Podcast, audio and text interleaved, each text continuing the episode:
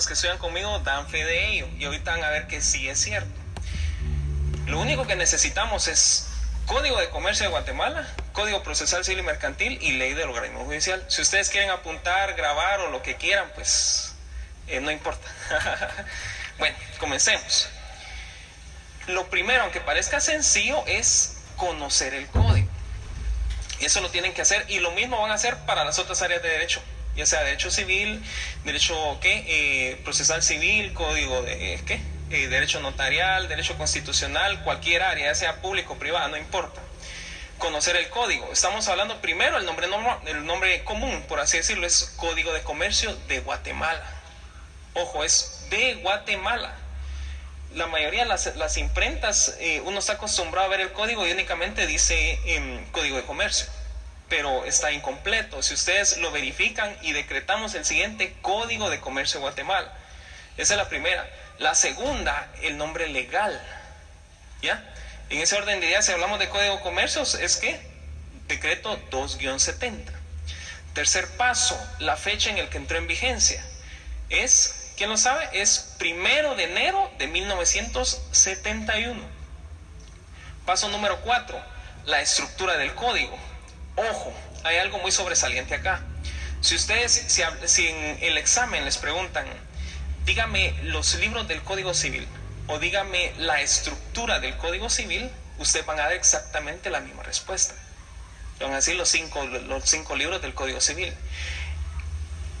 En derecho mercantil es la excepción a la regla.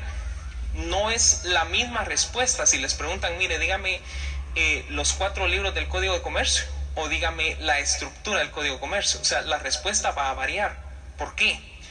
¿Cuántos libros tiene el Código de Comercio? Cuatro. ¿Cuáles son? De los comerciantes y sus auxiliares, de las obligaciones profesionales de los comerciantes, cosas mercantiles, obligaciones y contratos mercantiles.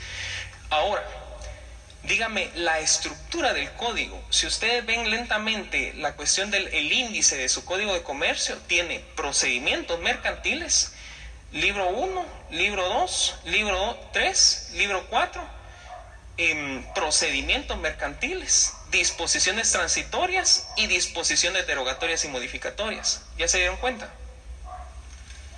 Entonces, dígame, la, los libros del código, le van a decir los cuatro libros. Si les preguntan, dígame la estructura del código, le van a decir esto. Disposiciones generales, libro 1, que es de los comerciantes y sus auxiliares, libro 2, de las obligaciones profesionales de los comerciantes, libro 3, obligación, eh, cosas mercantiles, libro 4, obligaciones y contratos mercantiles. Procedimientos mercantiles, disposiciones transitorias y disposiciones derogatorias y modificatorias. ¿Estamos? Siguiente pregunta. Si ven siempre en ese mismo orden de ideas, la estructura del Código de Comercio de Guatemala están las disposiciones transitorias. ¿Quién de ustedes sabe a qué se refiere o qué son las disposiciones transitorias? Respuesta, o sea, si quieren pueden apuntar. Las disposiciones transitorias son regulaciones que van a resolver una cuestión que ha quedado pendiente.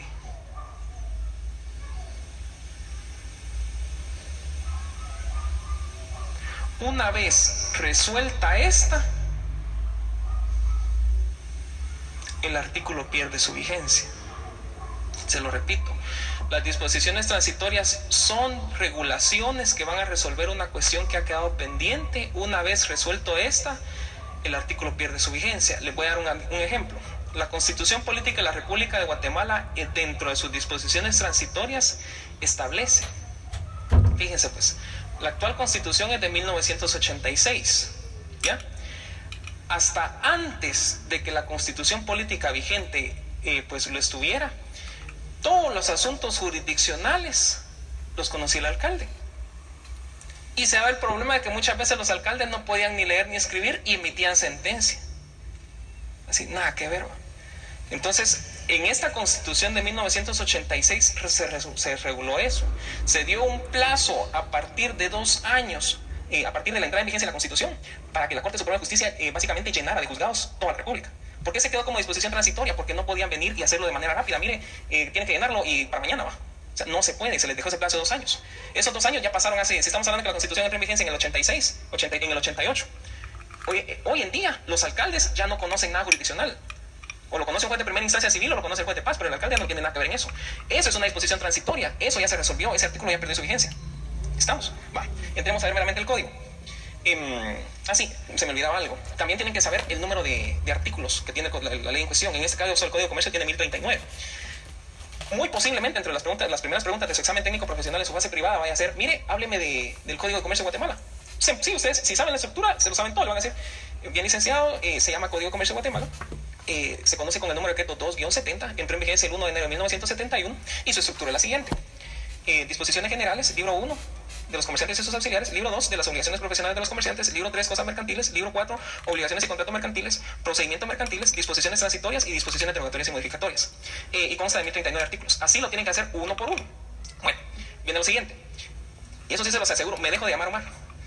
La primera pregunta, toda la vida, y se lo pueden preguntar a cualquiera, la primera pregunta en el examen técnico profesional va a ser la rama del derecho a la que estén hablando. Si están examinándose en derecho civil, lo primero va a ser, hábleme de derecho civil qué es derecho civil, qué es derecho mercantil, qué es derecho notarial. Esa va a ser la primera siempre, sea fase pública, fase privada, no importa. Entonces, si se sabe la estructura del código, pueden definir cualquier área de derecho. ¿Me explico? Miren, pues, toda definición tiene dos partes. Tiene una parte genérica y tiene una parte específica. La parte genérica, ¿por qué? Porque sin importar qué área de derecho estén tratando, toda la vida va a ser igual, va a ser idéntica. Y la parte específica se va a centrar en el área de derecho en que se está tratando. ¿Me explico? Si quieren apunten ahí parte genérica, de una vez. Es un área de la ciencia del derecho no vayan a decir, es una rama del derecho, porque hasta donde yo sé el derecho no es un conacasta, no es una regla. Es un área de la ciencia del derecho que estudia los principios, teorías, doctrinas, instituciones y normas legales que regulan. Eso se lo tiene que aprender, lo mismo van a decir para cualquiera. ¿ya? Entonces, si se sabe la estructura, mire, em, ¿qué es derecho mercantil? Es un área de la ciencia del derecho que estudia los principios, teorías, doctrinas, instituciones y normas legales que regulan a los comerciantes y sus auxiliares, las obligaciones profesionales de los comerciantes, las cosas mercantiles, obligaciones y contratos mercantiles. Está re fácil. Dígame qué derecho civil. Es un área de la ciencia del derecho que estudia los principios, teorías, doctrinas, instituciones y normas legales que regulan a las personas. Y le dicen toda la estructura del Código Civil. Y ojo, el examinador no le puede decir mi definición no me gusta. Fácilmente le dicen a usted, bueno, te mandé a reformar el código. Reforma, si no le gusta, ese no es problema mío que no le guste como lo hicieron. A mi criterio es la mejor definición que pueden dar ustedes en el examen. Y está bien fácil. Bueno, siguiente pregunta. Y pareciera bien, bien sencilla. ¿A quiénes les aplica o hacia quiénes va dirigido el Código de Comercio? ¿Qué responderían ustedes en el examen? A los comerciantes, dirían por ahí. ¿A quiénes les aplica o hacia quiénes va dirigido el Código de Comercio? ¿Qué dirían ustedes? Respuesta, lean el artículo 1. ¿Qué establece ahí? A los comerciantes en su actividad profesional, a las cosas mercantiles y al negocio jurídico mercantil. ¿Dice o no dice eso ahí? Ahí está, es sencillo. Y ya vieron, está en el artículo 1. Si no responden bien eso, de entradita van mal en el examen. ¿Cómo es posible que me pretenda hablar de otras instituciones de las sociedades y los títulos de crédito si ni siquiera leí el primer artículo? ¿Hacia, hacia quiénes va dirigido? ¿A quiénes les es aplicable? A los comerciantes en su actividad profesional, al negocio jurídico mercantil y a las cosas mercantiles. Siguiente pregunta. ¿Qué es el negocio jurídico mercantil? Más sencillo, ¿qué es el negocio jurídico? Todo el mundo viene y dice aquella definición que está en el Código Civil de lo que es un contrato. Es el acto por el cual dos o más personas convienen crear, modificar o extinguir una obligación. Eso responde medio mundo. La traba se da cuando el examinador les pregunta, dígame la diferencia entre el negocio jurídico y el contrato. Ahí la mayoría como que tropezaron. ¿Cuál es? Y todo medio mundo ha escuchado una frase y creo que la mayoría no la entiende, que de todo contrato es negocio jurídico, pero no todo negocio jurídico es contrato. ¿La habían escuchado? La mayoría la ha oído. Pero ¿cómo interpretar eso? ¿Por qué ustedes están dando la misma definición para negocio jurídico y que para contrato y estamos diciendo que todo contrato es negocio jurídico, pero no todo negocio jurídico es contrato? ¿Cómo interpretamos eso? Sencillo. Miren pues, si quieren apunten ahí. ¿Qué es un negocio jurídico? Empecemos palabra por palabra. ¿Qué es un negocio? Negocio es un trato o acuerdo. Negocio es un trato o acuerdo. ¿Qué es jurídico? Jurídico significa apegado a derecho. Entonces, ¿qué es el negocio jurídico? Es un trato o acuerdo apegado a derecho. Ya contrato, la definición que ustedes se saben. Contrato si es todo acto por el cual dos o más personas convienen crear, modificar o extinguir una obligación. Ahí vamos bien. Pero no me han respondido lo, que les pregunté. ¿Por qué? ¿Por qué todo contrato es negocio jurídico y todo negocio jurídico no necesariamente es un contrato? ¿Por qué? Viene la pregunta. ¿La compraventa es acto o es contrato? Hombre, la compraventa es contrato. Mm, ¿El matrimonio es acto o contrato? Ah. Es un acto. ¿El testamento es un acto es un contrato? Mm, ¿La promesa es acto es contrato? Es un contrato. Ahí está la respuesta. Miren pues, lo que sucede está que el negocio jurídico no abarca solo contratos, también abarca actos. ¿Ya? Si estamos hablando, lo vemos desde ese punto de vista, el negocio jurídico es el género, mientras el contrato es la especie. Lo, si lo pusiéramos en un organigrama, estamos diciendo que el negocio jurídico está acá y a su vez puede ser dividido en dos, que puede ser actos y puede ser contratos. ¿Ya? Por eso se dice que todo contrato es un negocio jurídico, pero el negocio jurídico no necesariamente es un contrato, es posible que sea un acto. Siguiente pregunta. ¿Cómo se iba entonces si algo es un acto o es contrato? Todo el mundo, testamento, acto, contrato, es acto. ¿Pero por qué saben que es acto? ¿Por qué? ¿Sí? Bueno, ¿y no hay contrato de opción, pues? La opción es unilateral también.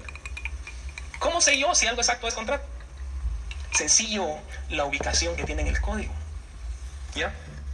Si ven la, la compraventa, la promesa, la permuta, el mutuo, todos esos son contratos porque todos están dentro de la segunda parte del libro 5 del Código Civil. Por eso es que son contratos. Cualquier otra institución que se les pregunte que no esté dentro de la segunda parte del Código Civil, que son los contratos, automáticamente es un acto. ¿Me están hablando del el, matrimonio? No es contrato. ¿Por qué? Simple y sencillamente porque no está allí, no está en el libro 5, está en los otros cuatro. Si les hablan de las capitulaciones matrimoniales, es cierto, las capitulaciones matrimoniales van en escritura pública, pero siguen siendo acto. ¿Por qué? Porque no están entre los contratos. Ojo, la donación entre vivos. La donación entre vivos es un contrato. ¿Por qué la donación por causa de muerte es un acto? Porque la donación por causa de muerte está en el libro 3, la asociación hereditaria. ¿Ya me entendieron la idea? Cualquier institución que no esté dentro del apartado de los contratos en el libro 5, automáticamente es un acto. Pero ambos son negocios jurídicos. Está fácil. Em, ahora quiero que entiendan algo.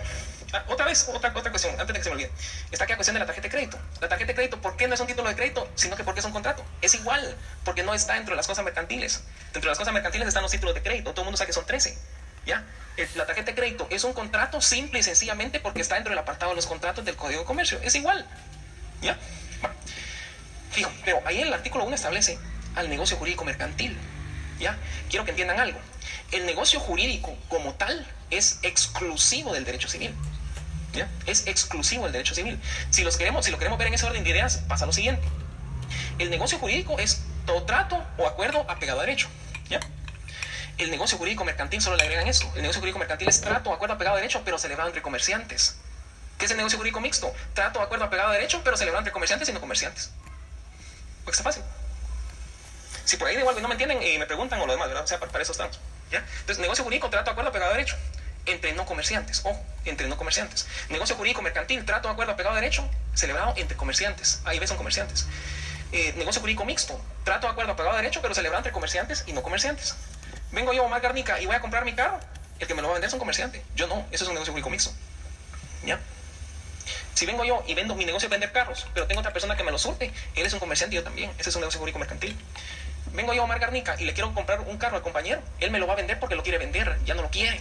¿Ya? Pero eso no lo vuelve comerciante, es una persona particular y yo también. Ese es un negocio jurídico normal, exclusivo del derecho civil. ¿Estamos? Bueno, siguiente pregunta. Ojo, todo lo que les estoy diciendo aquí es tema de examen. O sea, yo no me voy a detener a hablarles cosas que vienen y eso no, eso no se lo van a preguntar. Esto sí, es lo, más, lo mínimo que tienen que saber para someterse al examen. Siguiente pregunta. ¿Qué es el comerciante? El comerciante específicamente lo establece el artículo 2 del Código de Comercio. Eso te lo tienen que saber. Es de las pocas definiciones que sí se las tienen que saber de memoria. Artículo 2. Comerciantes. Son comerciantes quienes ejercen en nombre propio y con fines de lucro cualquiera de las actividades que se refieren a lo siguiente. La industria dirigida a la producción o transformación de bienes y a la prestación de servicios, la intermediación en la circulación de bienes y la prestación de servicios, la banca, seguros y fianzas y las auxiliares de las anteriores. Eso lo tiene que saber de memoria. Así, de memoria. Es de las pocas. Viene la pregunta. ¿Cuál es la diferencia entonces entre el comerciante y el auxiliar del comerciante? ¿Cuál es? Respuesta. El comerciante actúa en nombre propio el auxiliar del comerciante, es cierto, realiza actividades mercantiles pero en nombre de otro. ¿Ya?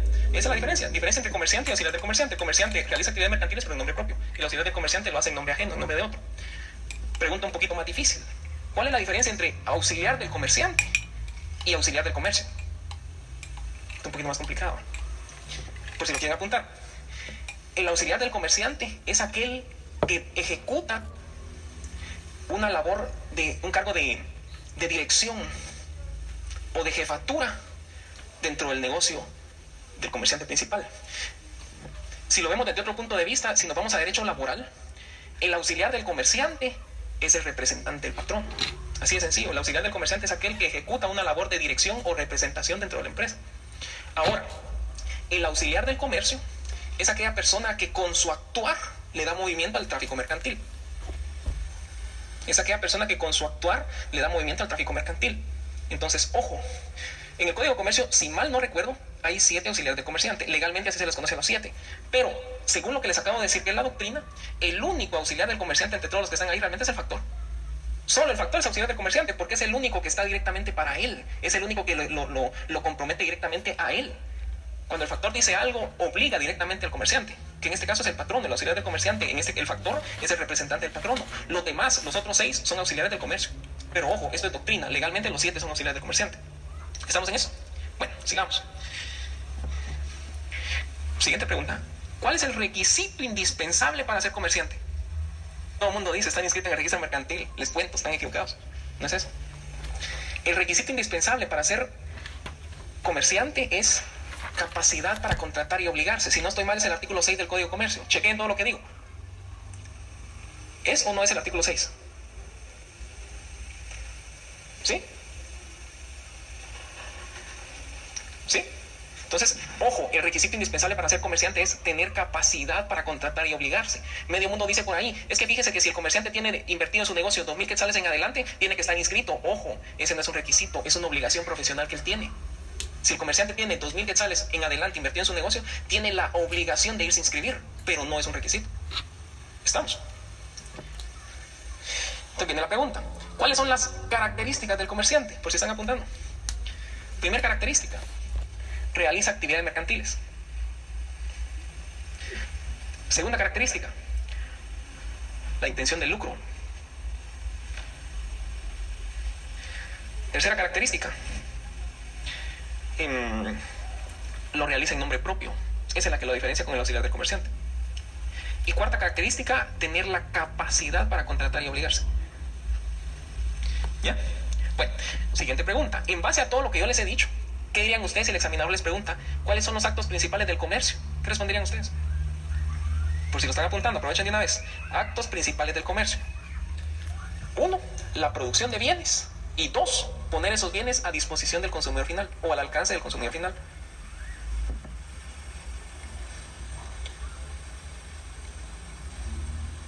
¿Ya lo tienen? Bueno, tal vez me voy a salir un poquito del tema, pero se los quiero comentar de una vez ya que hablamos de la intención de lucro. ¿Quién sabe qué es la sesión ordinaria? Eso solo se ve prácticamente entre los títulos de crédito, pero ya, que hablamos de lucro, platiquémoslo de una vez. Miren, pues, la intención del lucro es, por decirles, alguno de los pilares del derecho mercantil. El derecho mercantil, su objetivo principal es ese, la obtención de dinero. Igualmente los títulos de crédito. Los títulos de crédito, la idea de su creación fue servir como medio de pago. Entonces, la sesión ordinaria es dar un título de crédito como donación. Así de sencillo. Yo vengo y le quiero regalar al compañero mil quetzales y no sé en efectivo, le doy un cheque. El cheque se paga por mil quetzales. Eso es una sesión ordinaria. Es como, es por decirles algo, es una donación civil, porque ahí no hay lucro. La sesión ordinaria es dar como donación un título de crédito. No es normal que alguien regale algo, y menos en derecho mercantil. ¿Ya? No sé qué más hay por aquí. Clases de comerciantes. Hay dos clases de comerciantes. Está el comerciante individual y el comerciante social. Ojo, el comerciante individual es el que está allí precisamente, el que hemos estado hablando, el que está en el artículo 2 del Código de Comercio.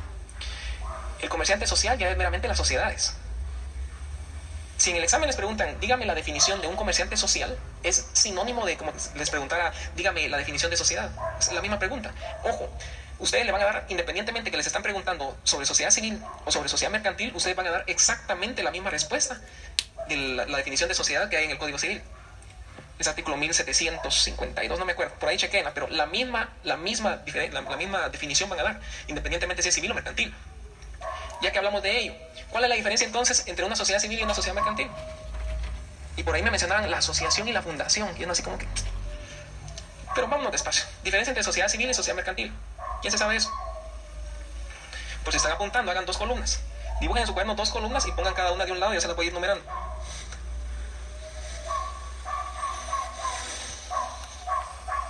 ¿Ya lo tienen? Bueno, empecemos. Mm, la primera, la más, la más básica, la que todo el mundo se sabe. Una está en el Código Civil y la otra en el Código de Comercio. Yo creo que está mal acá de examinar porque es la respuesta más obvia. Otra diferencia, matrimonio.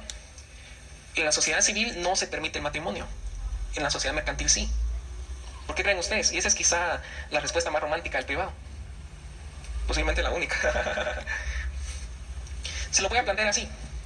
¿A cuántas parejas han conocido ustedes que se conocen siendo pobres, se casan siendo pobres, a la vuelta de unos 20 años, qué sé yo, que logran hacer dinero, se divorcian. Él deja a su esposa fiel, honesta y sincera toda la vida por irse con una que conoció la noche a la mañana. ¿Cuántos, cuántos, casos conocen ustedes similares a lo que les estoy planteando? Así honestamente. Es un montón. Hay que ser pobres para ser felices. Miren pues, es por eso. al, al derecho civil, el sustento del derecho civil es la familia, la persona. El sustento del derecho mercantil es el lucro. ¿Ya? Entonces, el derecho civil lo que está haciendo ahí es previniendo que a causa del manejo de ese dinero, ese matrimonio no se termine eh, disolviendo. Es por eso, por eso les planteé el caso. En cambio, en el derecho mercantil, no, el derecho mercantil lo que entiende, sin importar si están casados o no están casados, lo que importa es que haya. Así, ahí no importa. Otra, en la sociedad civil, para ser miembro de una sociedad civil, es requisito indispensable ser profesional universitario. En la mercantil eso es indiferente. ¿Por qué? Por la finalidad. ¿Ya? En la sociedad civil, la finalidad de la sociedad civil es prestar un servicio profesional. En cambio, la sociedad mercantil no, lo que pretende es pues, desarrollar cualquier actividad que genere dinero, que genere lucro, realizar actos mercantiles. En cambio, la sociedad civil no. Sociedad, eh, ¿qué? Sociedad civil de, de, ingenieros de Guatemala, qué sé yo, ¿verdad? Pero tienen que ser obligatoriamente profesionales universitarios. Otra, capital pagado mínimo, las dos requieren eh, 5.000 quetzales como mínimo, sociedad civil y mercantil. Otra, donde se inscriben, la sociedad mercantil se inscribe en el registro mercantil. La sociedad civil se inscribe en el REPEJU. El REPEJU es el registro de personas jurídicas del Ministerio de Gobernación, ahí se inscribe. ¿Ya? Bueno, me vamos a hablar de la fundación. No sé quién por ahí me preguntó alguna vez qué era la fundación. Em, la fundación tiene dos clases de socio. Tiene un socio fundador y un socio beneficiario. ¿Ya? Tiene un socio fundador y un socio beneficiario.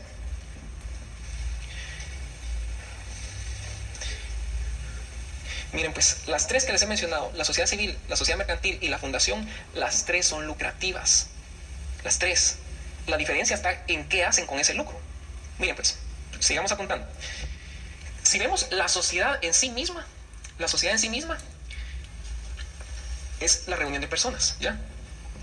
Pero hay un vínculo.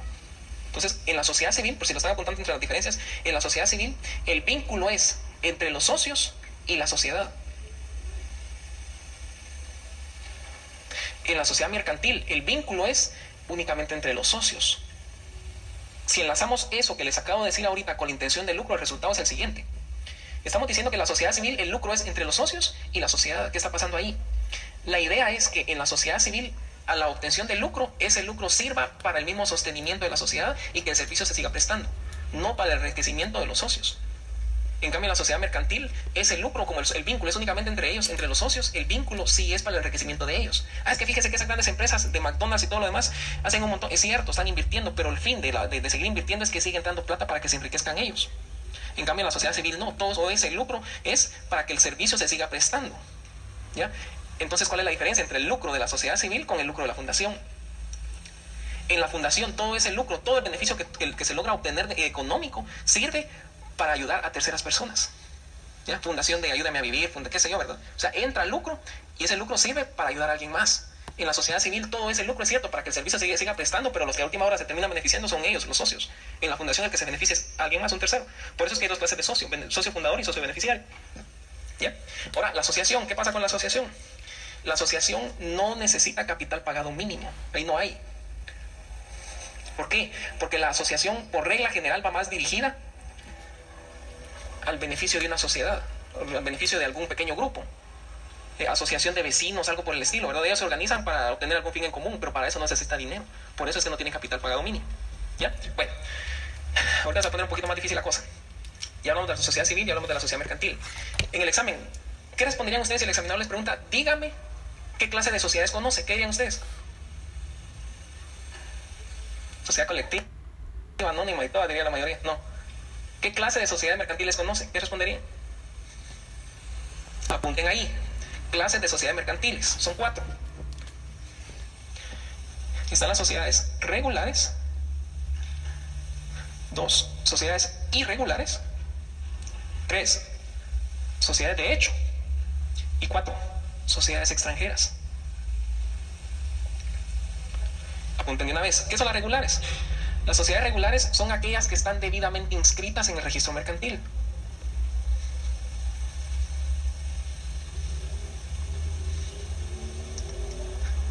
Las sociedades irregulares son aquellas que iniciaron el trámite para constituirse, pero no lo terminaron. Ojo, dentro del trámite deben de tener por lo menos, por lo menos, la escritura constitutiva de sociedad. Eso es lo mínimo que deben de tener para ser consideradas como irregulares. ¿Ya? Luego vienen las sociedades de hecho. Las sociedades de hecho son aquellas que ni siquiera inician el trámite para, para constituirse, simplemente se reúne un grupo de personas y empiezan a trabajar. Ese es de hecho y las sociedades extranjeras. Bueno, esa la vamos a dejar de, último, ese es un tema más, más extenso.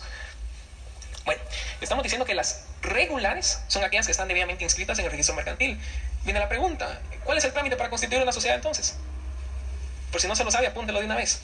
Paso número uno, se reúne un grupo de personas con la intención de formar una sociedad.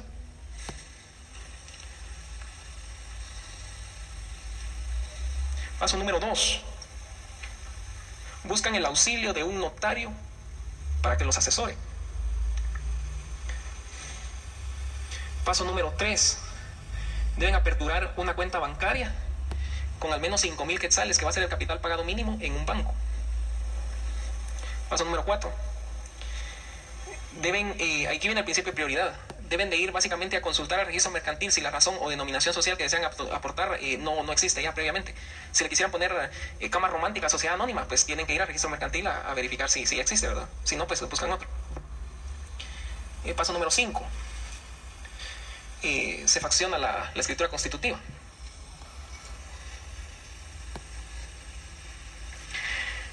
Paso número 6. Se debe presentar el testimonio de la escritura constitutiva juntamente con el acta notarial de nombramiento del representante legal a la ventanilla Ágil Plus, así se llama, Ágil Plus del registro mercantil. Entonces ahí al momento de presentarla le dan la inscripción provisional. Entonces viene el paso siguiente, no, ya perdí la cuenta. Y, mm, se deben hacer publicaciones. Se debe hacer publicación de dictos.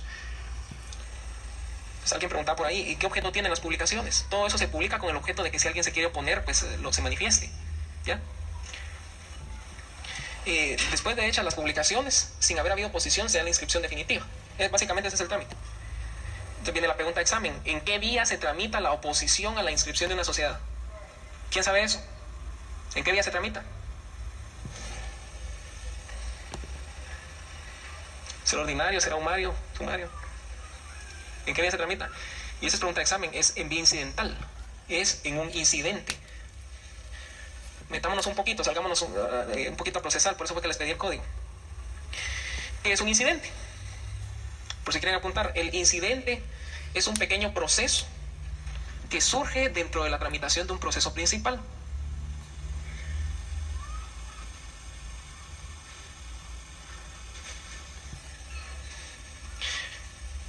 voy a poner un ejemplo. Em, yo hace un ratito estaba desayunando, previo a venir aquí cuando terminé mi desayuno y venía para acá a hablarles a ustedes, eh, si lo ponemos así, el proceso podríamos decir que es desde que yo me levanté hasta llegar acá. Imaginémonos que en el camino se me, se me, se me desató la cinta del zapato. Entonces, ese es un incidente, eso no estaba previsto ya. Entonces, básicamente tengo que pararme, agacharme, amarrarme otra vez y seguir mi camino. ¿Ya? Esa es más o menos una idea de lo que es un incidente. ¿Cuál es el trámite de los incidentes? ¿Quién se lo sabe? ¿Ah? Sí,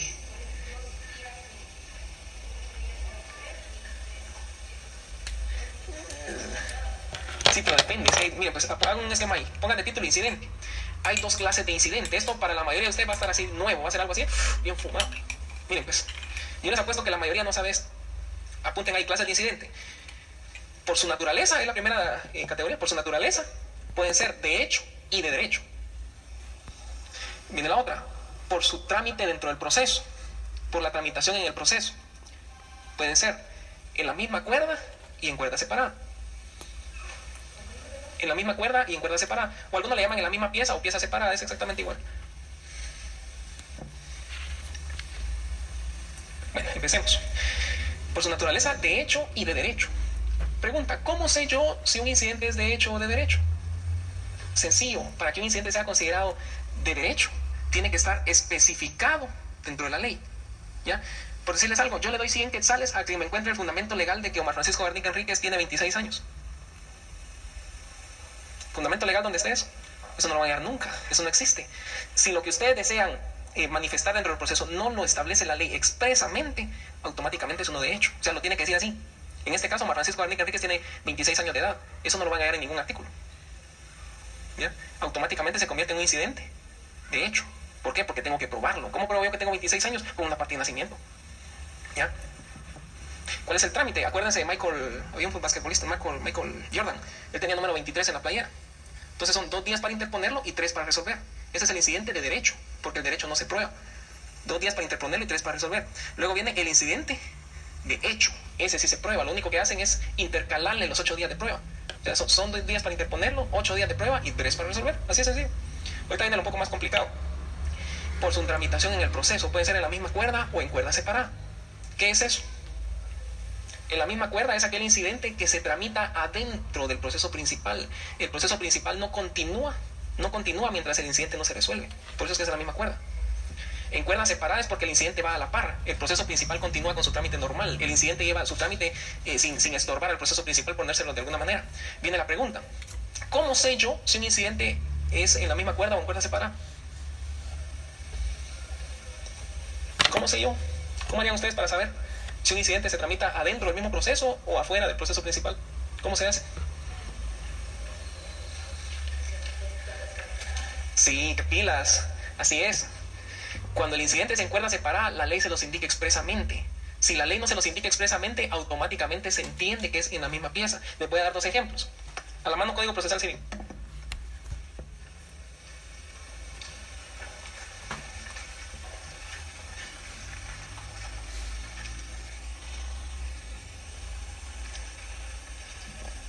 Artículo 311, segundo párrafo.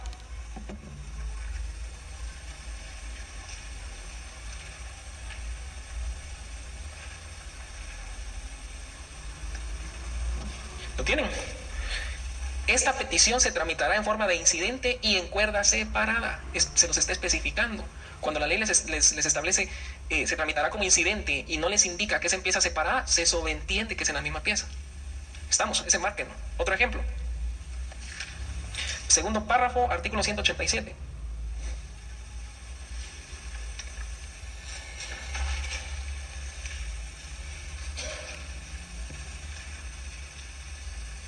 ¿Ya lo tienen? Con dicho escrito se formará pieza separada. También se los está diciendo. Cuando la ley no lo establece, ya lo saben, se sobreentiende que es la misma pieza. ¿Ya? Fácil. Siguiente pregunta de examen. Como ya saben cuáles son los incidentes ¿cómo es? De derecho, de hecho, en la misma pieza. Y en pieza separada, ahora dígame que es un incidente de sucesiva sustanciación y un incidente de paralela sustanciación. ¿Qué es eso? ¿Qué es un incidente de sucesiva sustanciación? ¿Y qué es un incidente de paralela sustanciación? ¿Eso qué es? Eh, sucesiva sustanciación y paralela sustanciación. ¿Quién sabe qué es eso? Respuesta. Son los nombres doctrinarios a como se conocen en la misma pieza y empieza separada. Sucesiva sustanciación es en la misma pieza. Paralela sustanciación es en pieza separada. ¿Por qué? Sucesiva sustanciación, porque lo estorba. O sea, el otro no, no sigue mientras el incidente no se termina. Paralela sustanciación es en pieza separada porque va a la par, va paralelo, a la par uno del otro. ¿Verdad que está fácil? Bueno, ya nos perdimos mucho, regresemos a derecho mercantil. Entonces les dije clases de sociedades, regulares, irregulares, de hecho y extranjeras. Ahí estamos bien. Las regulares son aquellas que están debidamente inscritas en el registro mercantil, las irregulares son aquellas que iniciaron el trámite pero no lo terminaron, las de hecho son aquellas que ni siquiera iniciaron el trámite para constituirse y las extranjeras. ¿Estamos? Va.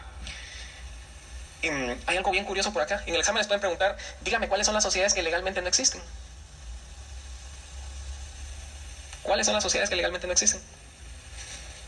Las de hecho, las de hecho son las que prácticamente no existen. Y hay algo bien curioso. En el examen les preguntan, mire, dígame, em, si una sociedad que legalmente no existe está sujeta a pago de impuesto. Y uno se queda con su lógica puchica, ¿y cómo hacer que si no existe pague impuesto? O sea, aparentemente no, pero la respuesta es sí. Las sociedades irregulares y las sociedades de hecho están afectadas a un impuesto que es el, eh, el impuesto de solidaridad. Esa ley, se está mencionando por su privado, la compran. Es la ley del impuesto de solidaridad punto de tesis para el que la está. Fíjese que solo ya dos están afectas. Solo ya dos están afectas. Las irregulares y las de hecho. Y, y, puchi, que uno se queda así con buen punto de tesis, porque ¿cómo es posible que una sociedad que legalmente no existe esté sujeta a pago de impuestos? ¿Cómo hace el Estado para fiscalizar eso? No me pregunte, no tengo la menor idea. ¿Ya? Otra pregunta de examen. ¿Puede una sociedad que legalmente no existe otorgar con contratos, contratos de arrendamiento? ¿Qué dirían ustedes? ¿Una sociedad de hecho contratada a nombre de la sociedad que ni siquiera existe? ¿Podrá o no podrá? La lógica dice que no, pero la respuesta es sí, sí puede. Lo que establece el Código de Comercio es que la persona que contrate en nombre de la sociedad que todavía no existe responde como gestor de negocios. Hasta le voy dar el fundamento legal para que miren que es cierto.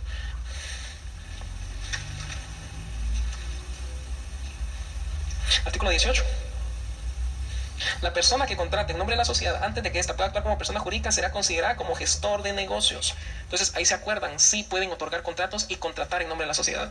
Ahí tan solo que la persona que lo hace responde como gestor de negocios. ¿Estamos? Siguiente pregunta. ¿La sociedad cuándo nace? ¿Cuándo nace la sociedad y a partir de cuándo adquiere personalidad jurídica? No, es sujeto de derechos y obligaciones, perdón.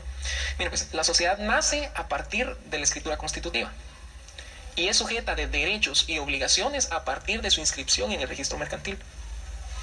¿Ya? Una sociedad para ser considerada irregular tiene que tener como mínimo la escritura constitutiva. Y ojo,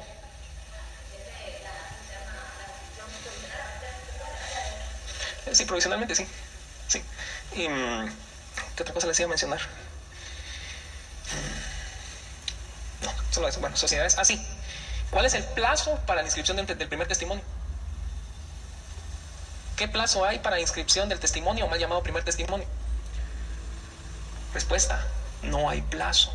El plazo que ustedes conocen de 25 días hábiles siguientes al otorgamiento del... Ese es el testimonio especial. El primer testimonio no tiene plazo. Esa es la excepción a la regla. Porque el código, esa, porque no recuerdo si tiene 30 días o un mes. ¿Qué plazo es? Fundamento legal, ¿quién nos ayuda?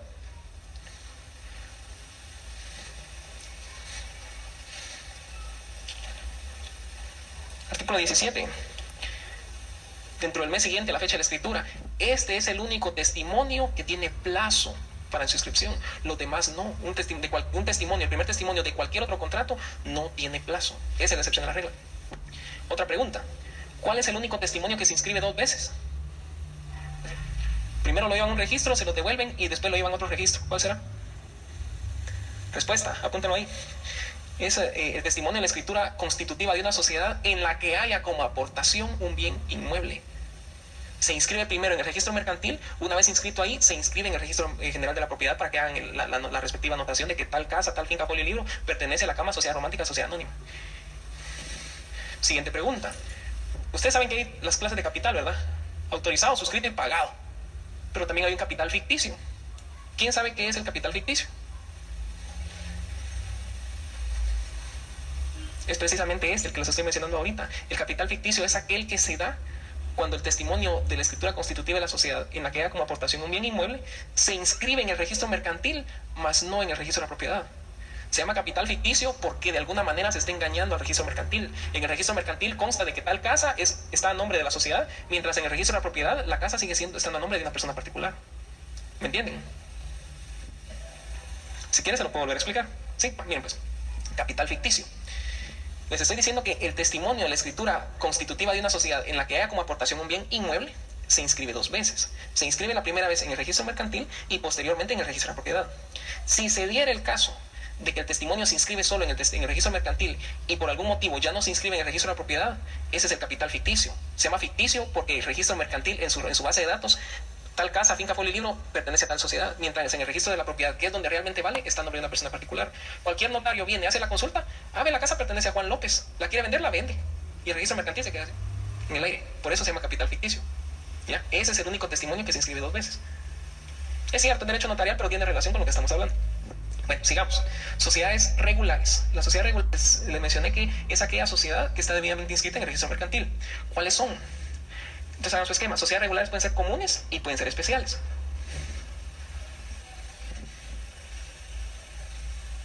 ¿Ya lo tienen? Bien, apunten. Esto sí, miren, nos quiero así bien despiertos, bien despiertos. Las sociedades, las mercantiles comunes, son aquellas que adquieren una de las formas establecidas en el Código de Comercio de Guatemala.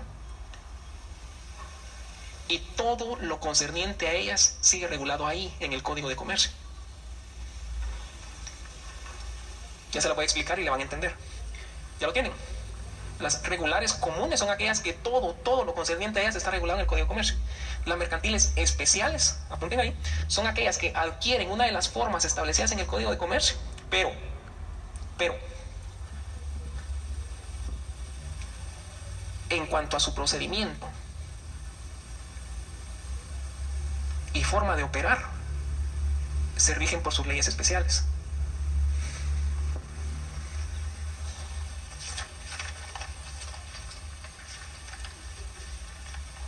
Lo tienen? Veámoslo acá.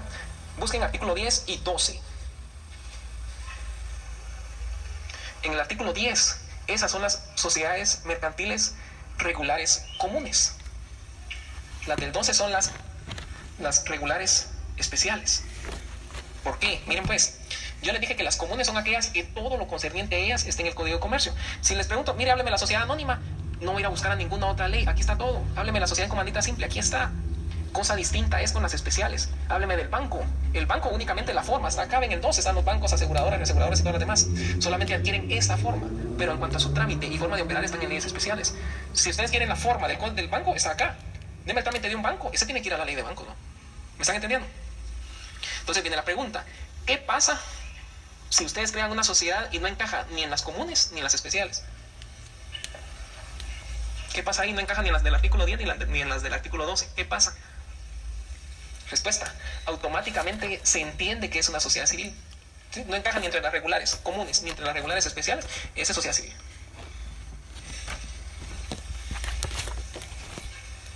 ¿Ya? Bueno, sigamos. Entonces, dígame qué clase de sociedades mercantiles conoce. Regulares, irregulares, de hecho extranjeras.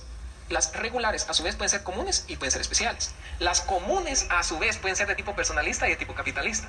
Ya vieron todo lo que hemos hablado y no hemos hablado nada de la comandita ni la anónima. O sea, no se vayan de ahí sí que de boca, como diría la mayoría, que mire la anónima y todo lo demás. O sea, hay bastante que recorrer antes de llegar ahí. Entonces, regulares, comunes y especiales. Las comunes a su vez pueden ser personalista y capitalista. Y créanme, van a salir muertos de la risa ahorita que vean qué fácil es. Ya lo tienen. Hagan dos, hagan dos, dos columnas personalista y capitalista. ¿En qué se diferencia, ¿Ya lo tienen? Bueno, personalista se identifica con razón social.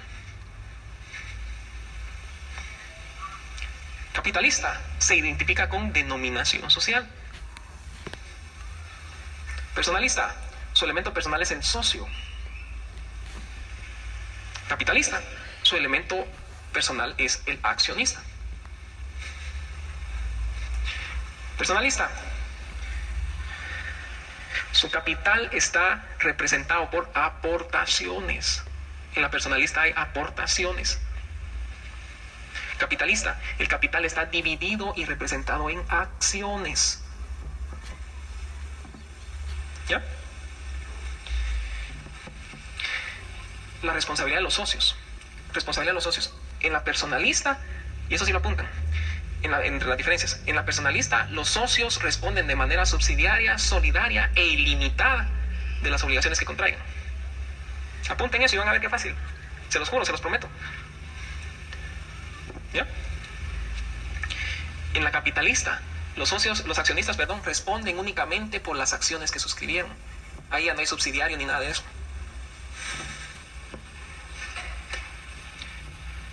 ¿Ya lo tienen? Bueno, entonces, ojo, la única capitalista de las sociedades que están en el Código de Comercio es la sociedad anónima. Las otras cuatro, las cuatro son personalistas. ¿Por qué? Porque las cuatro tienen esa pequeña frase que son subsidiaria, solidaria y limitada. ¿Ya? Entonces, miren, pues, para formar la definición de cada sociedad, no es necesario que vengan ustedes y se pongan como que están haciendo penitencia, y no se me queda y no se me queda. No, hombre, eso no es así. No se les va a quedar y si se les queda, por eso de ustedes, no, hombre. Miren, pues, únicamente van a utilizar dos cosas. Primero, cómo se identifica y segundo, qué nivel de responsabilidad tiene. Con esas dos cosas que sepa, ya se hizo la definición de cualquiera. Y fácil, así, fácil, con doble F, fácil. Les voy a dar un ejemplo. ¿Cuál es la primera que está ahí? Sociedad colectiva. Todos, todos, todos busquen fundamento legal de la sociedad colectiva en el Código de Comercio. Les voy a ver cómo está de fácil. Busquen sociedad colectiva. ¿Qué artículo es? Todos, artículo 59.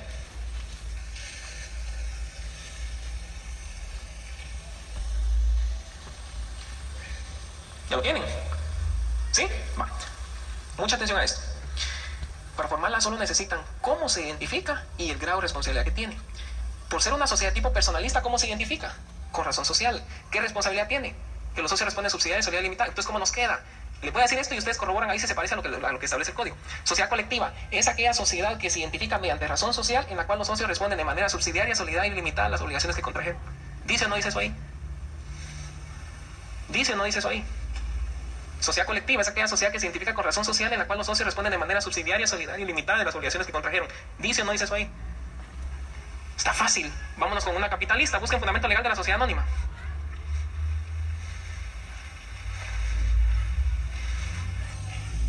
¿Ya lo tienen? ¿Qué artículo es? 83, 86, todos. ¿Ya lo tienen? Entonces, primero, yo sé que la anónima es capitalista. ¿Cómo se identifica? Con denominación social. ¿Cómo nos queda?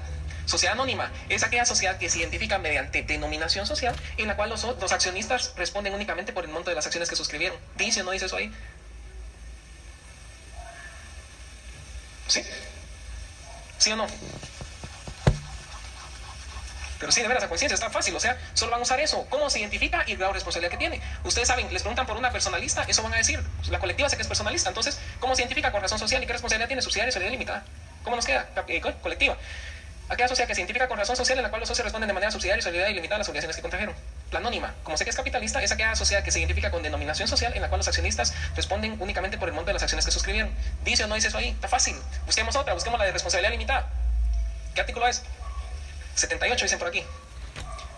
Ojo, la responsabilidad limitada, su particularidad es esa, que es la responsabilidad es limitada. Ahí ya no van a decir la frase completa, responde subsidiaria, eso, eso ya no lo dicen ahí, porque ya les está diciendo el epígrafe de responsabilidad limitada. Y como es de tipo personalista, ¿cómo nos queda? Es aquella sociedad que se identifica con razón social en la cual los socios responden de manera limitada a lo que aportaron. ¿Dice o no dice eso ahí? Es aquella sociedad que se identifica con razón social en la cual los socios responden de manera limitada al monto de su aportación. ¿Dice o no dice eso ahí? Vámonos a las comanditas. Comanditas simple, vámonos a la simple primero. ¿Dónde está? 78 dicen por aquí. 68. ¿Ya la tienen? ¿Ya? 68 todos. Bueno, miren pues. Sí. Lo que tienen que tener presente en las comanditas es que hay dos clases de socio. Hay un socio comanditado y hay un socio comanditario. Se diferencian en cuanto al grado de responsabilidad que tienen. El socio comanditado es el que responde por todo, por, es el que tiene la responsabilidad subsidiaria, solidaria y limitada. El comanditado, el comanditario no. El comanditario está limitado a lo que aportó.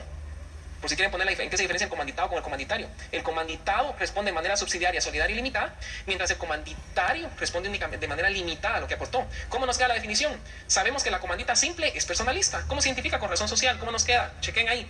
Sociedad en comandita simple. Es aquella sociedad que se identifica por medio de razón social en la cual un socio llamado comanditado responde de manera subsidiaria, solidaria y limitada al monto, de, al monto de la aportación, em, y un socio comanditario que responde de manera limitada a lo que aportó. Dice no dice eso ahí, se lo repito. Comandita simple es aquella sociedad que se identifica por medio de razón social en la cual hay un socio comanditado que responde de, manera subsidiaria, solidaria e ilimitada de las obligaciones de la sociedad y un socio comanditario que responde de manera limitada a su aportación. ¿Dice no dice eso ahí? Está fácil, se los juro. Ya si no, si, si no, pucha, no, no sé de qué manera más fácil ponerse. La, comandita simple con la comandita por acciones es idéntica. La gran diferencia entre las dos es que en la comandita simple el comanditario se limita al monto de la aportación, mientras que cuando es en comandita por acciones se limita pero a las acciones que suscribió, por eso es que es en comandita por acciones. ¿Ya? En la comandita simple, el comanditario hace aportaciones, mientras en la comandita por acciones, el comanditario suscribe acciones. O sea, la definición es idéntica, solo cambia la colita. ¿ya? De tal suerte que si están definiendo la sociedad en comandita simple, al final les queda y un socio comanditario que responde de manera limitada a su aportación. Si estuvieran hablando de la comandita por acciones, les quedaría la colita, en la cual un socio comanditario responde únicamente por, el monto de las acciones que suscribió. Esa es la gran diferencia. En la comandita simple hay aportaciones y en la comandita por acciones hay acciones. Así de sencillo. Pero las definiciones son iguales. Ya se dieron cuenta con que se ubiquen en que si es personalista o capitalista, saben definir cualquier área de, cualquiera de las definiciones. Estamos. Hay otra gran diferencia ahí, y por ahí hablan de las, sociedades intermedias y las sociedades mixtas. ¿Esas cuáles son? Como hablan de que hay personalista, capitalista, que hay una intermedia y hay una mixta. ¿Cuál es la diferencia? Miren pues, la intermedia y la mixta son personalistas. Pero yo les dije que la personalista, ¿cómo se identifica? ¿Cómo se identifica la personalista? Con razón social. Pues la intermedia es la de responsabilidad limitada. ¿Por qué? Es intermedia porque aún siendo personalista, tiene la opción a identificarse ya sea con razón social o denominación social. Por eso es que es intermedia. Por regla general, todas las personalistas se identifican con razón social. Esta se dice que es intermedia únicamente por el hecho de que puede identificarse de cualquiera de las dos maneras. No es normal, por eso es que se dice que es intermedia. ¿Me entendieron? ¿Cuál es la mixta entonces? La mixta es la comandita por acciones. ¿Por qué es mixta? Porque, miren, pues yo les dije que las de tipo personalista tenían su capital en aportaciones. Esta es la excepción a la regla. ¿Por qué? Porque aún siendo personalista, su capital está dividido y representado por acciones, pero sigue siendo personalista. Por eso es que se dice que es mixta. Es personalista, pero tiene la eh. Su capital no son aportaciones, sino acciones. Por eso es mixta. ¿Me entendieron todos? Pues está fácil. Algo que por ahí no les dije también, la personalista, su, su, su órgano de jerarquía superior es la junta. Las personalistas se reúnen en junta. Las capitalistas se reúnen en asamblea. Esa es otra cosa. La encomendita por acciones es mixta porque tiene, su, capital está dividido en acciones y por tener acciones también se reúne en asamblea. Entonces viene la pregunta de examen. Mire usted cuál es la única sociedad de tipo personalista que se identifica con denominación social. ¿Cuál es? La de responsabilidad limitada, no por eso es intermedia, pues. Otra pregunta de examen. ¿Cuál es la única sociedad de tipo personalista que se reúne en asamblea? En comandita por acciones, por eso es que es mixta. ¿Estamos? Y tanto que mencionamos que es que de manera subsidiaria, solidaria e ilimitada. ¿Eso qué significa? ¿Quién sabe qué es la solidaridad y la subsidiariedad? Diferencia entre solidaridad y subsidiariedad.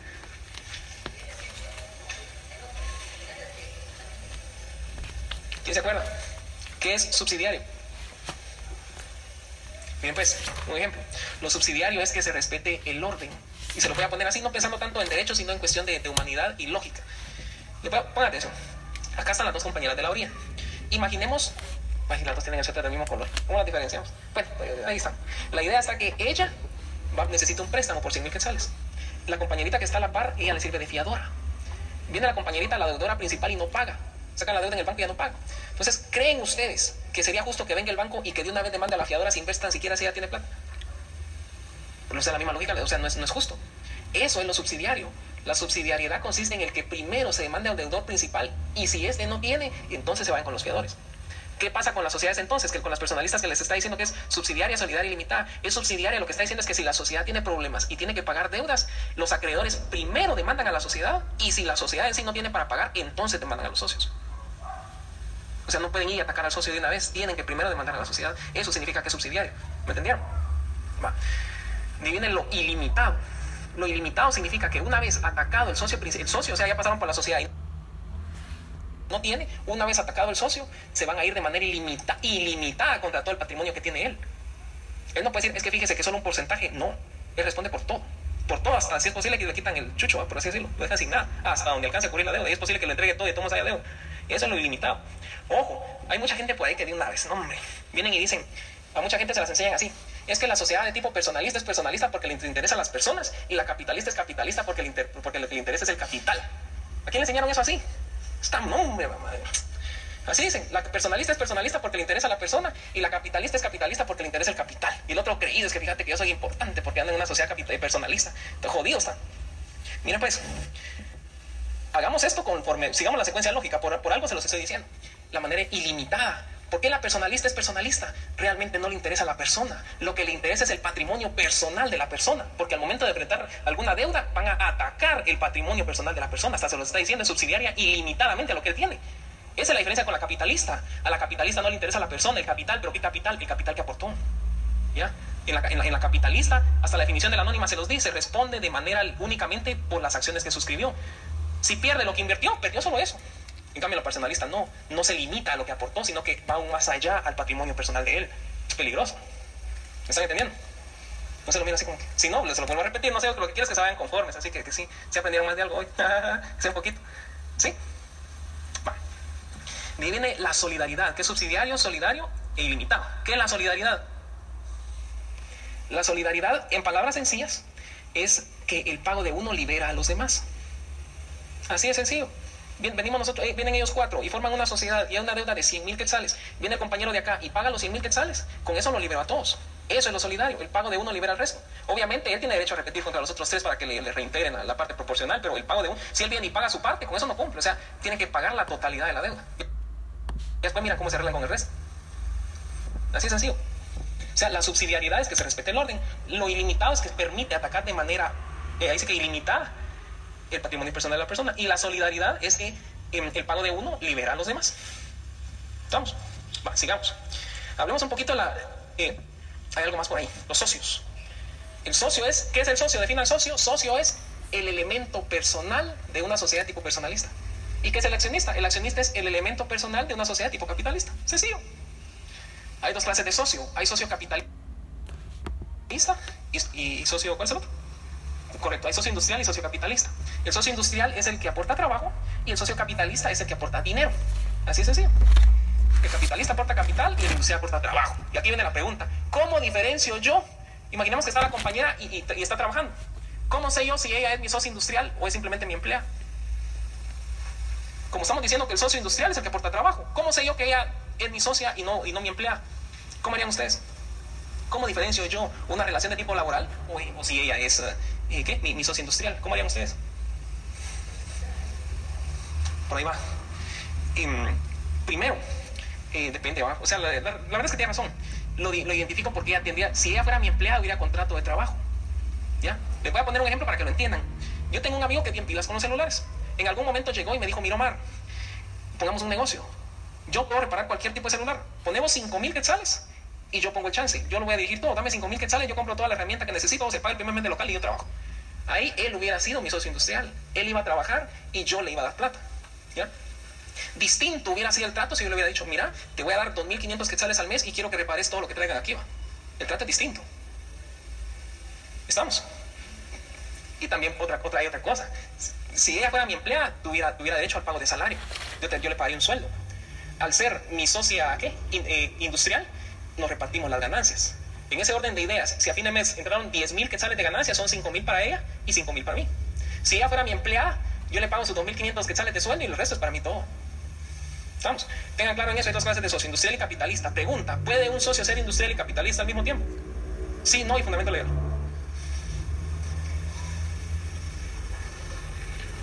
O sea que se puede ser industrial y capitalista a la misma vez.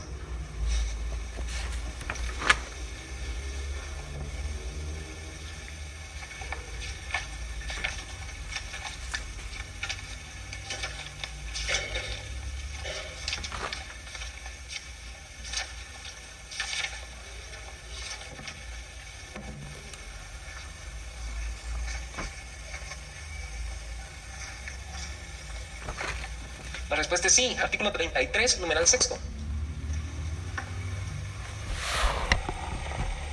¿Está? El socio que reúna la doble calidad. Entonces a ese, a ese numeral escriban socio con doble calidad. O sea que sí se puede ser industrial y capitalista al mismo tiempo. Si se los ponemos en el ejemplo en el que yo les planteé, distinto hubiera sido si este mi amigo me hubiese dicho, mira Omar, necesito, fíjate que yo voy a reparar, yo voy a hacer todo el trabajo y necesito 5 mil quetzales, yo tengo 2.500. Él hubiera aportado dinero y trabajo, yo solamente dinero. Yo hubiera sido solo capitalista, él hubiera, sido, hubiera tenido la doble calidad. Ojo, así mismo va a ser para la cuestión de las ganancias y de las pérdidas. Si él fuera industrial y capitalista al mismo tiempo, al momento de haber ganancia, él va a ganar doble. Va a ganar lo que ganaría como siendo industrial y siendo capitalista. Les pongo un ejemplo. Si entraron, si a fin de mes ganamos 900 quetzales y solo somos nosotros dos, esos 900 quetzales van a ser 600 para él y 300 para mí. ¿Me entendieron? porque él va a recibir doble. Igualmente es con las pérdidas, de plano, si está aportando trabajo, aportó dinero y a fin de mes no entró nada, pues perdió doble porque trabajó por nada y, la plata que invirtió pues se perdió. O sea, gana o pierde en la calidad en la que invierte. Vamos. Pregunta, ¿en cuál de todas las sociedades no se permite el socio industrial? Hay una de esas cinco en la que no se permite el existencia. ¿Sí? sí.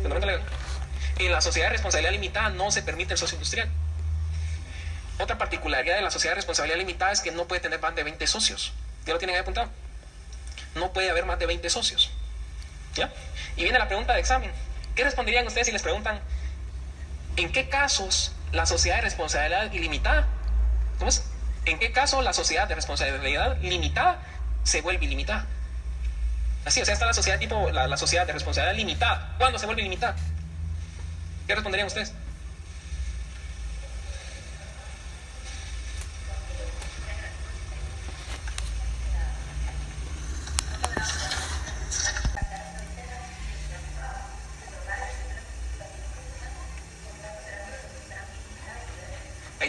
Casos. ¿Dónde está el otro? Miren pues, apunten ahí donde está el artículo 78 y donde dice, solo están obligados al pago de sus aportaciones. Entonces escriban por ahí la pregunta, ¿cuándo se vuelve ilimitada? Son dos casos. ¿Cuándo se vuelve ilimitada?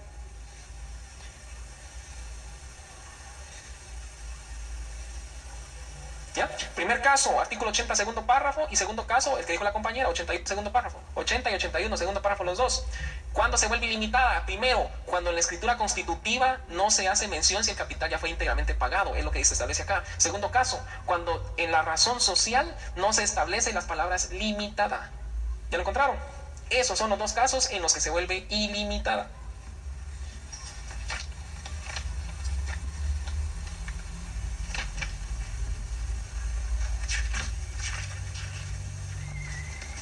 ¿Ya lo tienen? Bueno, órganos de la sociedad. Hay tres órganos de la sociedad. Está el órgano superior, el órgano de fiscalización y el órgano de administración.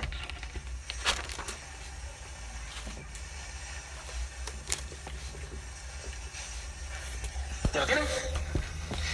Bueno, el órgano superior va a depender. Si es de tipo personalista va a ser la Junta y si es de tipo capitalista va a ser la Asamblea.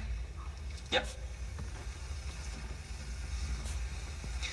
Luego viene el órgano de administración y fiscalización. Empecemos por este, el órgano de fiscalización, fundamento legal, ¿dónde está? Eh, eh, sí, si es accionista es en asamblea, si es personalista es junta. Junta, a excepción de la mixta, que es la comandita por acciones. Es la única personalista que se reúne en asamblea, a la excepción de la regla. ¿Dónde está el órgano de fiscalización, fundamento legal?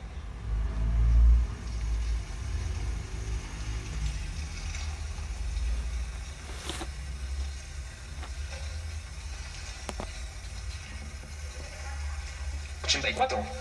184. Eh, ¿qué, ¿Qué se establece ahí?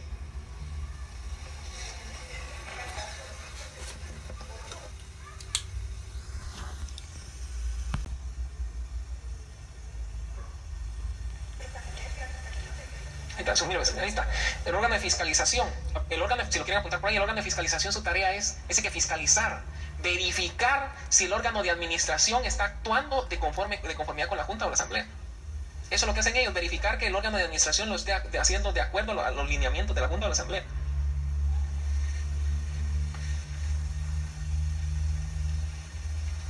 ¿Ya lo tienen? Bueno, 184. Las operaciones sociales serán fiscalizadas por los propios accionistas, por uno o varios contadores auditores o por uno o varios comisarios. ¿Y, y qué es eso? ¿Qué es un comisario?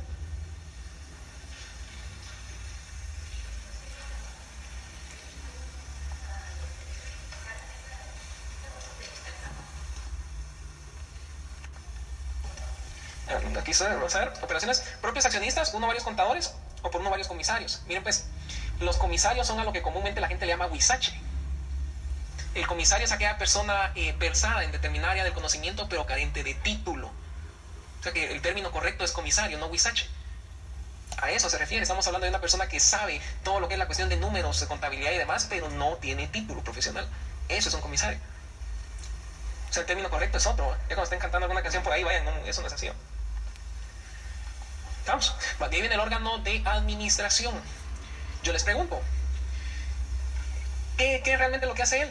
El órgano de administración, ¿cuál es su tarea? ¿O sus tareas? Básicamente ejecutar las, las órdenes de la Junta a la Asamblea, ¿verdad? Básicamente ejecutar las órdenes de la Junta a la Asamblea. Pero algo más especial. La primera pregunta. ¿Quién representa judicialmente a la sociedad? ¿Quién es? ¿Quién representa judicialmente a la sociedad? Con fundamento legal en mano. 164, vamos a ver.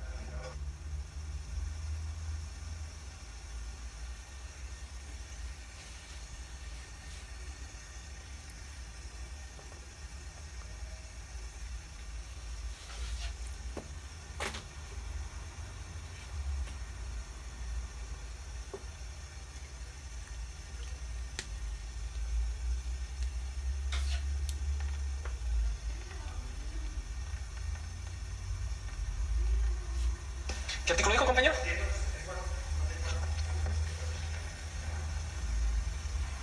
El, administrador único tendrá la representación legal de la sociedad.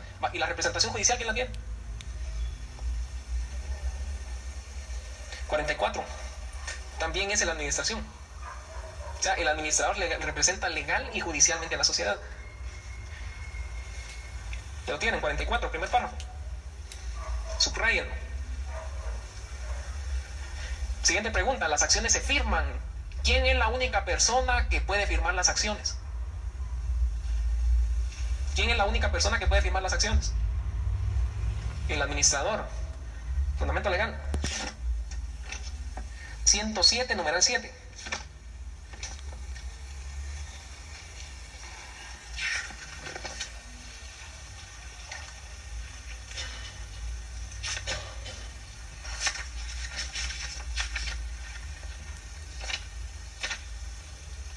Otra. ¿A quién le compete el uso de la razón o denominación social de la sociedad? ¿Fundamento legal? Artículo 51.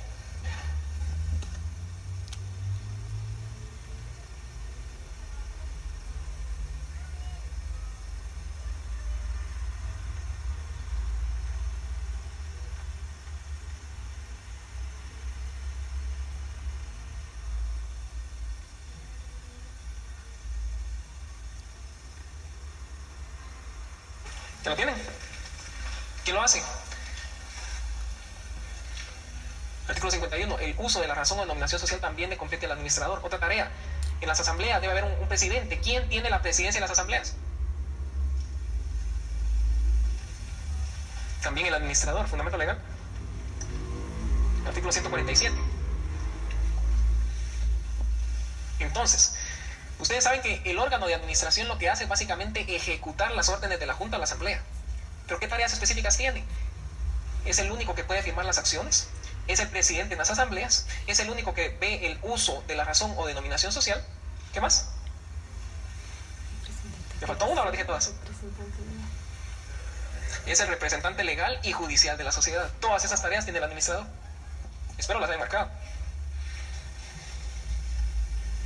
sigamos. Órgano superior, junta o asamblea. ¿Qué es la junta? La junta es el máximo órgano de toma de decisiones en una sociedad tipo personalista. ¿Qué es la asamblea? Es el máximo órgano de toma de decisiones en una sociedad tipo capitalista. Sencillo. ¿Cuáles son las clases de junta?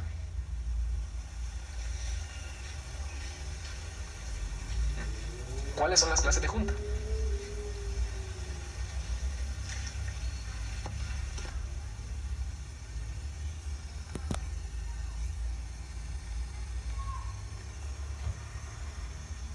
entregar?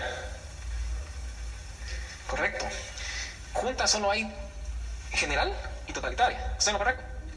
Asamblea. ¿Cuántas clases de asamblea hay? Fundamento legal. Las asambleas, búsquenla dentro de la sociedad anónima. ¿Perdón? Las asambleas pueden ser generales. La general a su vez puede ser ordinaria y extraordinaria. Hay general en pasar eh, Asamblea General Ordinaria, Extraordinaria, Especial, Totalitaria, Sucesiva y de segunda convocatoria. Qué raro, pero ahí no hemos llegado, así que paciencia. Miren pues, la Junta, la Junta General, en palabras sencillas, es aquel, aquella que se reúne por lo menos una vez al año. Así de sencillo. Ahora, la Junta Totalitaria es exactamente igual que la Asamblea Totalitaria. Entonces pongan ahí presupuestos para la Junta o Asamblea Totalitaria, porque es exactamente igual, solo que una es personalista y la otra capitalista. Primero, no debe, no debe haber convocatoria previa. Para que haya junta o asamblea, pero totalitaria. Primero, sin previa convocatoria. Segunda, que todos estén reunidos.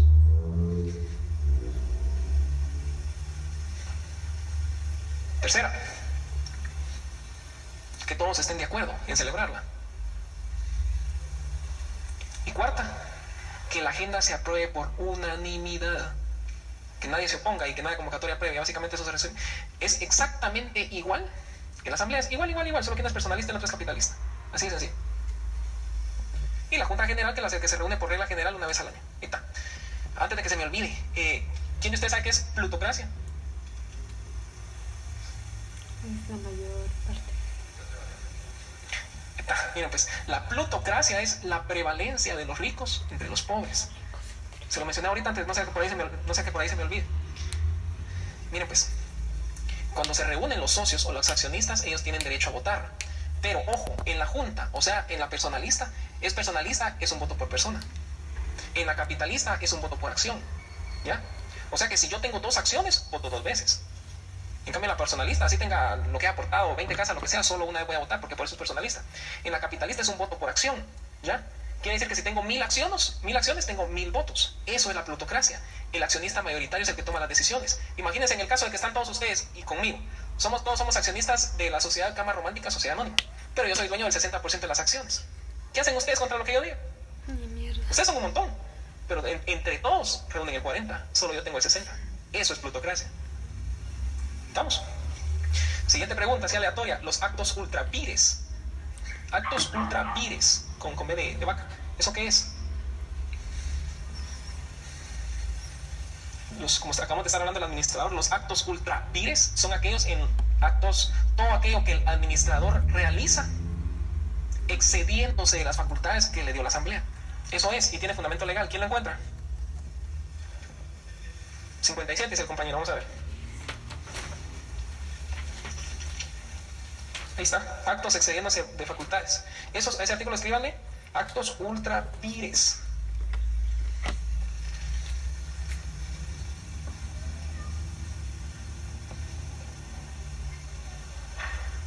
¿Ya lo tienen? Bueno, eso es así como que paréntesis. Regresemos a la asamblea. La asamblea es el máximo órgano de decisión en una sociedad tipo capitalista. Vamos bien. Las asambleas pueden ser, si quieren la numeran, asamblea general, asamblea especial, asamblea totalitaria, asamblea sucesiva y, asamblea de segunda convocatoria. Pero pasa algo. Aquí hay algo muy similar con las sociedades. Dígame cuáles son las sociedades mercantiles que conoce. Sociedad anónima, sociedad colectiva. Ya saben que eso no es así. Previo a decir eso tienen que mencionar regulares y todo lo demás. Aquí pasa algo igual. Las sociedades, todas las que las, las, las asambleas, todas las que les mencioné tienen un desglose previo. Y si quieren apuntan. Las asambleas desde su raíz, por así decirlo, son, está la asamblea constitutiva,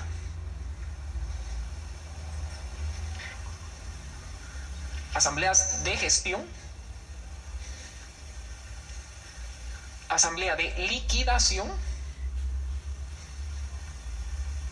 y asamblea de disolución. Entonces, clases de asamblea. Asamblea constitutiva, ¿esa cuál es? Esa asamblea se celebra en el momento en el que crean la, escritura constitutiva de la sociedad. Todas las que le mencioné, la asamblea general y todas las demás, todas ellas son asambleas de gestión. Son aquellas asambleas que se llevan a cabo o se realizan dentro de la vida normal de la sociedad, por así decirlo. ¿Ya? La asamblea constitutiva es aquella que se celebra cuando se realiza la escritura constitutiva de la sociedad. Luego las que les mencioné, la asamblea general, ordinaria o extraordinaria, asambleas especiales, asambleas totalitarias, asambleas sucesivas y asambleas de segunda convocatoria, todas son de gestión.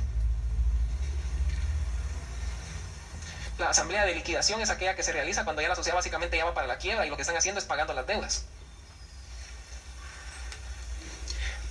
Y la asamblea de disolución es lo último que se realiza, ya se pagaron las deudas, ya no hay nada pendiente, entonces básicamente la sociedad muere.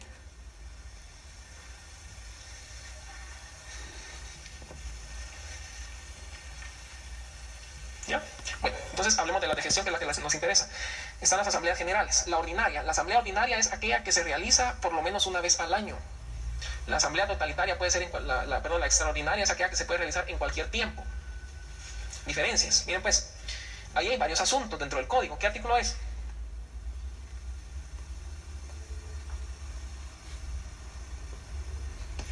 Asamblea 132 y 133, vamos a ver, 134 y 135. Ahí hay cuatro incisos en el 134 y seis en el 135.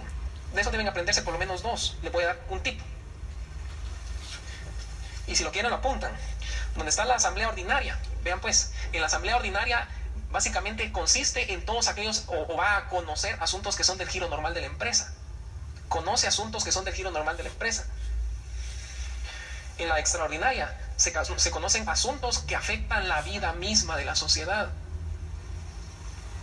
O sea, en la ordinaria son asuntos intrascendentes, como por ejemplo, nombrar y remover administradores. Si el que no está no sirve, si el que está no sirve, sáquenlo. Por eso no van a modificar la escritura. En cambio, si les hablan de aumentar o disminuir el número de acciones, emitir acciones, o cualquier cuestión que básicamente haga que em, ampliar o modificar la escritura constitutiva, esa sí es una asamblea eh, extraordinaria. O sea, la asamblea extraordinaria tiene más fuerza. Básicamente todo se resume a eso. Si les ponen cualquier caso de análisis, piensen en algo. Habrá que modificar o no la escritura. Si el asunto que les están planteando consideran ustedes que la escritura constitutiva hay que modificarla, únicamente se puede en la asamblea extraordinaria. Si es cualquier otro asunto que no amerite tocar la escritura, esa es una asamblea ordinaria. O sea, todo se resume a eso, ¿se modifica o no la escritura? Así es sencillo. ¿Ya? Viene la pregunta, como la ordinaria se reúne una vez al año, ya estando ellos reunidos ahí, en una ordinaria, resulta de que deben, eh, ¿qué les digo?, eh, conocer cualquiera de los asuntos de la extraordinaria. ¿Será que la ordinaria tiene la competencia para conocer los asuntos de la extraordinaria? La respuesta es no, aunque estén ya, aunque estén ya reunidos. En cambio, la extraordinaria sí puede conocer los asuntos de la ordinaria, pero la ordinaria y la extraordinaria no. ¿Estamos? La asamblea totalitaria la tocamos, es aquella en la que no hay convocatoria previa, todos están reunidos, todos están de acuerdo y la agenda se aprueba por unanimidad. Es exactamente igual que la Junta. Luego viene la cuestión de la, mm, la asamblea especial. ¿Y es a qué se refiere? La asamblea especial básicamente es para todos aquellos socios o accionistas, en este caso accionistas, perdón, es para todos aquellos accionistas que tengan eh, acciones preferentes o algún derecho preferente que no tenga el resto. Les explico. Cuando la sociedad se crea, cuando la sociedad se crea, todos los que son eh, socios fundadores tienen derecho a un 10% más de ganancia que los que se agregaron después. De, algún, de, alguna manera tienen un derecho preferente al resto. Entonces, imaginemos que todos aquí estamos en asamblea yo soy el presidente. bueno, en este caso, supongamos que aquí los compañeritos de la primera fila, todos ellos son socios fundadores. Ellos tienen más derecho que el resto de ustedes. Al terminar la asamblea eh, ordinaria, todos ustedes se van y solo ellos se quedan. Es requisito es requisito indispensable para una asamblea especial que previamente haya habido ya sea una ordinaria o extraordinaria. O sea, la especial no puede existir por sí misma. Estamos, es, más o menos como un incidente, que a puro tubo tiene que haber un proceso principal, ¿verdad? En este caso tiene que haber una asamblea, sea ordinaria o extraordinaria, y dentro de ella, al culminar, se abre la especial. Ustedes ya no les compete, porque aquí es cierto, sobre un 10% más hay 10 millones ahí en el aire, pues a ustedes no les interesa cómo se lo van a repartir los cuatro. Ustedes ya no toman parte en eso, por eso es que es especial. Y viene la asamblea sucesiva, ¿y esa cuál es? La asamblea sucesiva es aquella que se da cuando IA y las fuerzas humanas ya no alcanzan. Me explico. Imaginémonos que aquí estamos reunidos en asamblea. Son las 5 de la tarde y yo no dejo de hablar. Ustedes no han desayunado, no han almorzado, ustedes ya no quieren saber nada. Lo que quieren es ir para su casa y que no les estén molestando. Entonces, vengo yo, básicamente dejo en pausa la asamblea que se está realizando aquí y de una vez les digo, miren, continuamos tal día. Esa que continúa, van a continuar a partir de esta que estamos dejando acá. Esa es una asamblea sucesiva. Esta se queda en pausa y continúa en el día en el que nos ponemos de acuerdo. Fundamento legal. 151. Vamos a ver.